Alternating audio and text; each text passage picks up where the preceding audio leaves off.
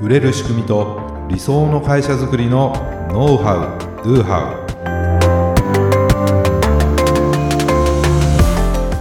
ウ。こんにちはビズクリエイトの渡辺です。ビズクリエイトの武井です。今回もよろしくお願いします、はい、します。はい今回は数百万円のテープレコーダーを買う人は誰かというテーマでお送りしたいんですけども数百万ですよテープレコーダー。とんでもない値段ですねまあ、今テープレコーダーってどうなのっていう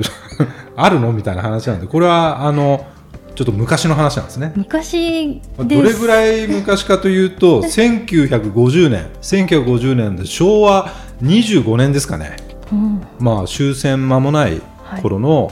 話です、はい、ソニーですね。ソニーがその1950年にですね日本初のテープレコーダーっていうのを発表したんですよ。で今までなかったんですねそういうものが、まあ、海外、外国製のはあったけど、まあ、日本も戦争に負けて焼け野原の中ですね、はい、こういった、ね、ソニーとかホンダとか、まあ、そういうのが立ち上がってきたわけなんですけども、はい、まあ、なんとかその日本製の,、ね、あのものを作ろうということで、はい、まあ、かなり苦労してですねこう開発されたんですね。まあ、それで出来上がったんですよ。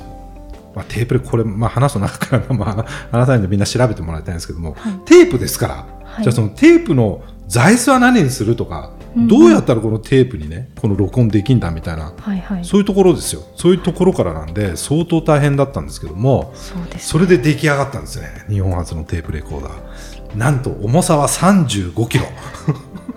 子供ぐらいの重さありますね。で価格はですね17万円と。17万円、まあ、当時の大卒の初任給が1万円程度らしいんですよねなるほどそれを換算すると？そう大卒初任給1万円程度ですから、当時の17万円っつったら、まあ、今でいうとこの数百万じゃないですか、はい、まあ、それなんで数百万円のテープレコーダーってことなんです。はい。うん、誰が買ったんですかね？ね誰が買ったんでしょうかってことなんですよ、ね、買う人いるんですかと、はい。ねまあ、創業者の一人である、まあ、森田さんがですねそのテープレコーダーを売るためにこういろんなところでデモに奔走するわけです、はい、やっぱりそれ見せたらうわ何これ。みんな驚いてくれたし、すごく面白がって、キャッキャ言いながら多分いろいろ 録音したりね、ウェーみたいに言ったら、ウェーとかって なんか子供の頃やりましたよね。やりました。ね、まあ、多分そういうノリだったんでしょう。はい、でみんな驚いて面白がってくれるんですけども誰も買ってくれないんですって。まあそうです、ね、まあそうですよね。数百万ですからね。はい。これおもちゃにしては高すぎじゃないのと、うん、どんなにその良さを説明しても1台も売れなかったらしいんですよ、うん、1台もですよそうなんです、ね、ところがですね、まあ、それがあるところで売れるようになったんですね。どうしたらどうしたらってことなんですけど、はい、まあ、戦後間もないね当時の日本っていうのはやっぱり専門分野の教育ってなかなか遅れがとと、ね、遅れを取っていたわけです、はい、まあ、その一つが速記。早く書く。速記。はいはい、で、まあ、裁判所とかですね、はい、まあ、国会とか、まあ、議事録を取るのに、もう速記でやらないと間に合わないわけじゃないですか。だよね。その人手が足りなかったんですよ。うん、うん、だからみんなその超過重労働で苦しんだ速記する人は。なんて今なんて言った？みたいなそうそうそうそう。そのもう聞き逃せないじゃないですか、うん、だからすごい大変だったんですね。はい、で森田さんはそのテープレコードを売り込むためにですねあと思って裁判所を訪れるんですよ。うん、そしたら全く売れなかったそのテープレコーダーが一瞬にして20台売れたらしいすごいですね。20台ですよ。20台。わこれめっちゃいいじゃんと。このもう人手が足らなくて今困ってるからそれをそのまんま録音できたらい。いよねってことでまあ売れたわけです、まあそれ以外にもまあ何かその音楽のね何かとかでややろうと思ったんですけどちょっとまだ音質的な問題とか、まあ、そういうのもあってですね。あね難しいなとかいろいろあったんです。その中で、ね、裁判所行ったらもう一瞬にして20台売れたと。すごい、まあ、これなんでじゃあ売れたかって言ったらね、まあ、そうなんですよ。裁判所にとってみたらそのテープレコーダーとおもちゃじゃないわけですね。はい、そうですね。みんなおもちゃだと思ってたわけですよ。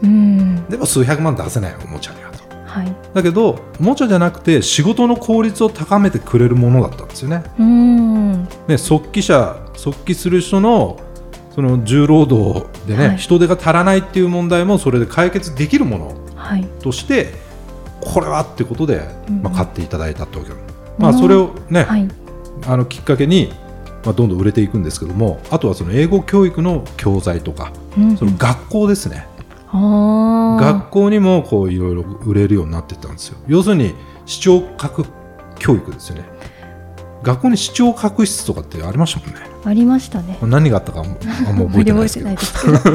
だからその視聴覚教育っていうものの始まりだったじゃないですかこのテープレコーダーが。なるほど。だね、教育分野でもまあ重宝がられたってことですね、うん、今までおもちゃだと思われてたけどそうじゃなかったっていうことに気づいた瞬間にこのブレイクスルーが起きたっていう感じですかね。ねだから1台も売れなかったテープレコーダーっていうのはこうやって日本全国に復旧していって、はいね、僕らの時代はカセットテープ、うん、武井さんがもう CD とか。あそうですね。ね。僕らカセットテープですから。ああいうのも元はこれですから。ここからどんどんどんどん小型軽量化されていってカセットテープっていうものができてですね。まあそれにこう音楽をねこう録音して僕らまだちっちゃい頃なんてあのその CD とかもないですから。でレコードからどうやってテープに取り込むか。やっぱりちゃんとした音響設備ないとできないですからこれはもうラジオから流れてきた音楽をですねあのカセットテープにこう録音ボタンを押してなるほど。撮るんですよ。なるほど。そうするとお母さんと来てですね「おい」みたいな「哲也 喋んなよ」みたいなね。でそれも、僕ら世代より上だったら、まあ、あるあるじゃないかなと思うんですけども「シー」とか言いながらね、あの音楽を撮ってた記憶まあそれはいいんですけども。ね。まあそういうお話なんですねだからどんなにねいい性能でどんないい商品製品であってもそのお客様に価値が伝わって認めてもらえなきゃ売れないよねって、うん、まあ当たり前の話です。はい、でそもそも自分たちの商品サービスこれをね必要としてくれる人は誰なのかと、うん、その人たちはどこにいるのかってことなんですよ。うん、要するに顧客は誰かっていう問いがめちゃくちゃ重要ですよねってことです。はいそこを考えないでいやいいものを作れば売れるんだっていうふうに盲信してビジネスをするっていうのは非常に危険じゃないかなっていう話なんです。はい、ね。まあ、こうやってですね、まあ、作りたいものを作って売る、ね、こういうものを作れるからちょっと作ってみようみたいなので作ることをプロダクトアウトっていうような言い方します。プロダクトアウト、はい。まあ、今回のねソニーなんかそういう革新的な製品作って結果的に世の中に認められて成功するケース。またいいんですけども、うんはい、これリスク大きいですよねってことなん。ですよ。そうですね。売れるかどうか分ない。人が欲しがらなられなかったらどうしようっていう感じ、ね、いやそれ誰が欲しがるんですか？みたいな。うん、だけどいやいやこれすごくいいものだからとか、うん、これめっちゃすごい技術だからとかって言って、商品を先に作ってしまうケースってありますよね。はい、まあそれで当たればいいんですけれども結構リスク大きいですよねっていうお話なんです。でその逆がマーケットインっていう発想考え方なんですよ、はい、マーケットイン。マーケットイン。まあ、これは顧客のニーズを優先して商品開発を行うってことなんですね、うんうん、そのニーズとズレがなければ売れる可能性というのは高いじゃないですか、はい、だけどニーズを正しく理解しないとやはり失敗する場合もあるんです、うん、これもねな前にあのサラダマックの話。あサラダマックありまね、お客さんがえなんかマックちょっとジャンキーだからやっぱりもっとヘルシーなねなんかもうサラダとか食べたいですみたいな声があったから、うん、じゃあサラダマックって作ってみようよって言って全然売れなかったみたいな 話。そう、はい、みたいにそのユーザーにねばかり目を向けてしまうと方向性がねやっぱブレるんですよ。うん、そうすると自社のポジショニングみたいなのを見失っちゃうことになるんですよ、ブレブレになっちゃいますね。顧客に振り回されちゃうみたいな感じ、うん、ことにもまあなりかねないっていうまあデメリットもある。もう一つまあデメリットで言うと新しい発想を生み出すのも難しいじゃないですか、うん、イノベーションが起こりにくい、はい、こんな革新的で新しい発想のものを作ろうじゃなくてあくまでも顧客のニーズに応えるっていうことですか。ら、うん、それ以上の何かっていうのがまあ生まれにくいっていうかな。いうまあデメリットもあるんです。なるほど、うん、だからまあどっちがいい悪いっていうんでもないですよね。だからプロダクトアウトもがいい悪いっていうことでもないかもしれないし、うん、マーケットインは絶対でもないしと、うん、じゃあどうすればいいかっていうとその両方取り入れて商品開発していけたら最高じゃないですかと。そうですね、ね、バランス取りながら、うん、でそのためにはやはり技術力とかスキルっていうのはどんどん高めていく必要がある、まあ、はい、新しいねあのうちもそうですけども、うん、技術ってどんどん変わっていきますから、はい、新しい技術やスキル、まあ、それどどうに使えどこにどう使えるか分からなくてもやっぱり学んでいく必要ありますよね、はい、そして顧客のニーズとかトレンドにも敏感でいるということは大事かなと、はい。うん、お客様の声を聞くとか何に今不便に感じているんだろうなとか何を求めてるんだろうなとか、まあ、前回みたいにね、はい、その連想ゲームってね、うん、お話ありましたけども、はい、こういうことにも関心があるんじゃないかなと。じゃあそれに対してこういう商品サービスを作ったら喜んでもらえるんじゃないかなみたいな発想、まあ、それはマーケットいいんじゃないですか。はい。ね、それでこういった技術を使ってこういったものを作ったらどうだろうっていうところにまあ掛け合わせるというか、うん、うん、まあ、それはプロダクトアウトですよね。だからそのプロダクトアウトとマーケットインの、まあ、両方をこう取り入れてやっていくことで、ね、新たな価値を創造していくことが大切なんじゃないかなっていうふうに考えますっていう話なんですね。なるほど、はい、はい、なのでね、まあ、あの本当昔のなんていうかな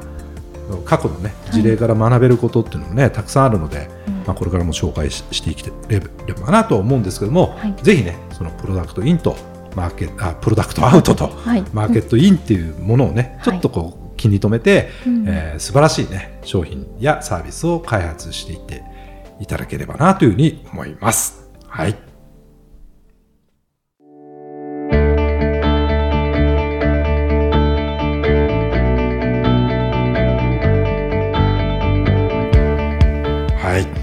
ね。あの、この間、あの、後輩がうちにですね、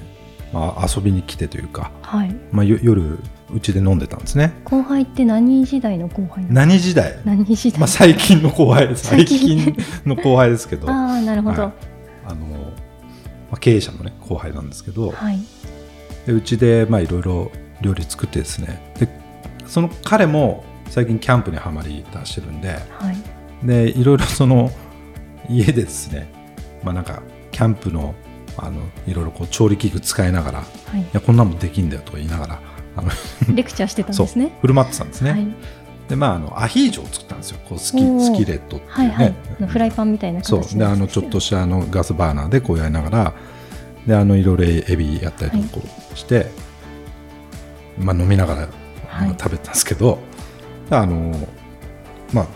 ちょっとなんだろう焦げ茶色っぽい T シャツ着てて、はい、でそのオリーブなんか酔っ払ってたんであんま覚えてないんですけど。まあまあオリーブオイルがこう T シャツにバッてなんか飛んでたんですよ。あそうなんですね。洗っても落ちないんですよ。跳ねちゃった、ね、跳ねちゃって。はい。であのいやオイル落ちないなみたいなんで。はい、で今すごいもうネットで何でもなんかこう動画があったりとかいろい。ろ見れるじゃないですか、はい、その対処法みたいな。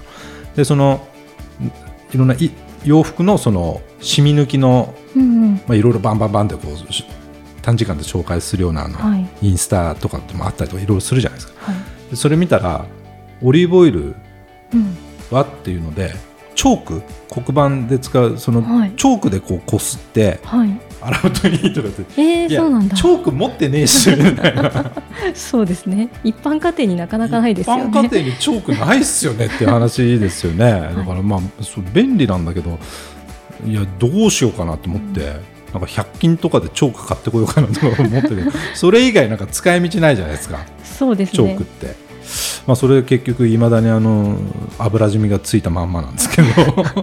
それチョーク以外で何かないんですか？いやなんかねまあいろいろあるんですよ。こうお湯で。ままずお湯でやんないととかね、はい、でその台所用の洗剤食器洗い用の洗剤でやるとか、はい。はい、まあ、いろんな方法載ってたんですけどあのちょっとそのチョークっていうのを見た瞬間なんかもうすげえモチベーションが下がってですね。あのそのままにしてるっていうね話なんですけど。それ定着しちゃいますよ。もうやばいかな？なんかもう時間あんま置かない方がねそうです、ね、多分いいんだろうなと。油も参加しちゃいますかそのためにチョーク買うもの買うのもどうかなとかっていう。わざわざそれであのチョークを買いに行くっていう行動もちょっと嫌だなと思って家にある何かでで、ね、家にある何かでそういうのは紹介してもらいたいなって話なんですよ。そうですよ、ね。うん、ななんかもう絶対チョーク置いてあるうちないですから。